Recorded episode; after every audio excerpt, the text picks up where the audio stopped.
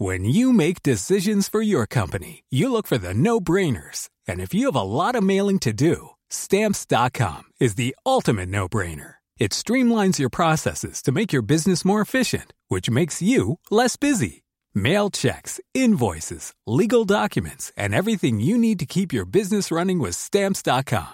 Seamlessly connect with every major marketplace and shopping cart. Schedule package pickups and see your cheapest and fastest shipping options from different carriers. With rates up to 89% off USPS and UPS rates. And with the Stamps.com mobile app, you can take care of mailing and shipping wherever you are. Make the same no-brainer decision as over 1 million other businesses with Stamps.com. Sign up with Code PROGRAM for a four-week trial, plus free postage and a free digital scale. No long-term commitments or contracts. That's Stamps.com. Code Program. Vendredi dernier, je vous ai demandé sur Twitter et Instagram de me faire part de l'épisode qui vous a le plus marqué la semaine dernière. Et je vous disais que j'en choisirais un au hasard et que j'en ferais une chronique dans ces mini-épisodes de recommandations. J'ai commencé l'écoute vendredi soir par l'épisode dont je vais vous parler aujourd'hui. Et sans être cucu, pff, prévoyez les mouchoirs, c'est beaucoup, beaucoup d'émotions. Pas triste, c'est beau, d'apparence un peu légère au début et en fait c'est hyper profond. Et d'ailleurs un grand merci à Hervé de Stéréolab pour la recommandation de ce podcast dont je l'avoue, je n'avais jamais entendu parler. Ce podcast, c'est This is Love. Littéralement, c'est ça l'amour. C'est un podcast américain en anglais donc.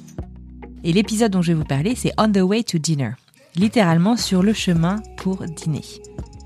Il raconte l'histoire de Danny qui a rendez-vous avec son petit ami Pete pour dîner dans Manhattan lors d'une soirée d'été en 2000, après une longue journée de travail.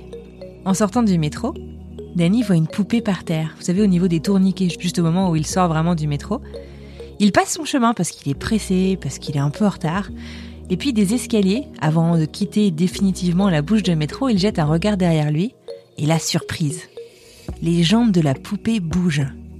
En fait, c'est pas une poupée, c'est un bébé un bébé d'à peine quelques heures.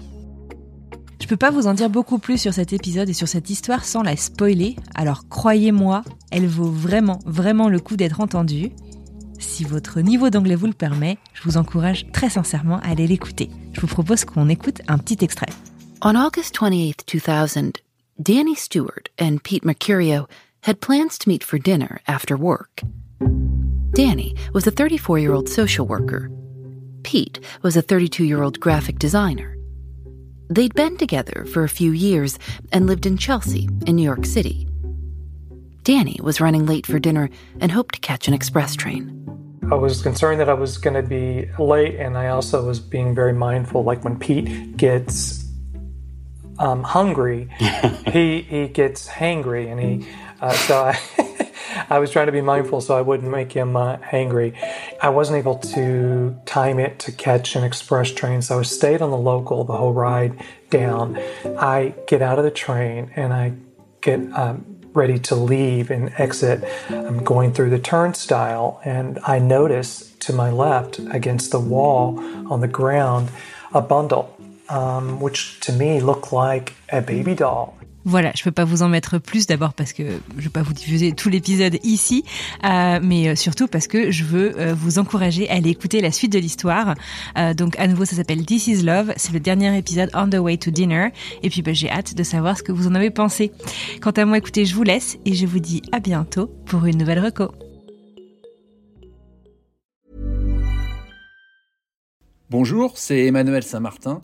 J'ai créé French Morning il y a maintenant plus de 15 ans avec une idée simple, donner aux Français de l'étranger une information utile et proche d'eux. En bref, un média communautaire dans le meilleur sens du terme. Plus d'une vingtaine de journalistes participent à cette mission et partagent notre motto être sérieux sans se prendre au sérieux. Alors si vous voulez les soutenir dans leur travail, rendez-vous sur frenchmorning.com pour vous abonner. Nous n'existons que pour et par når de dør.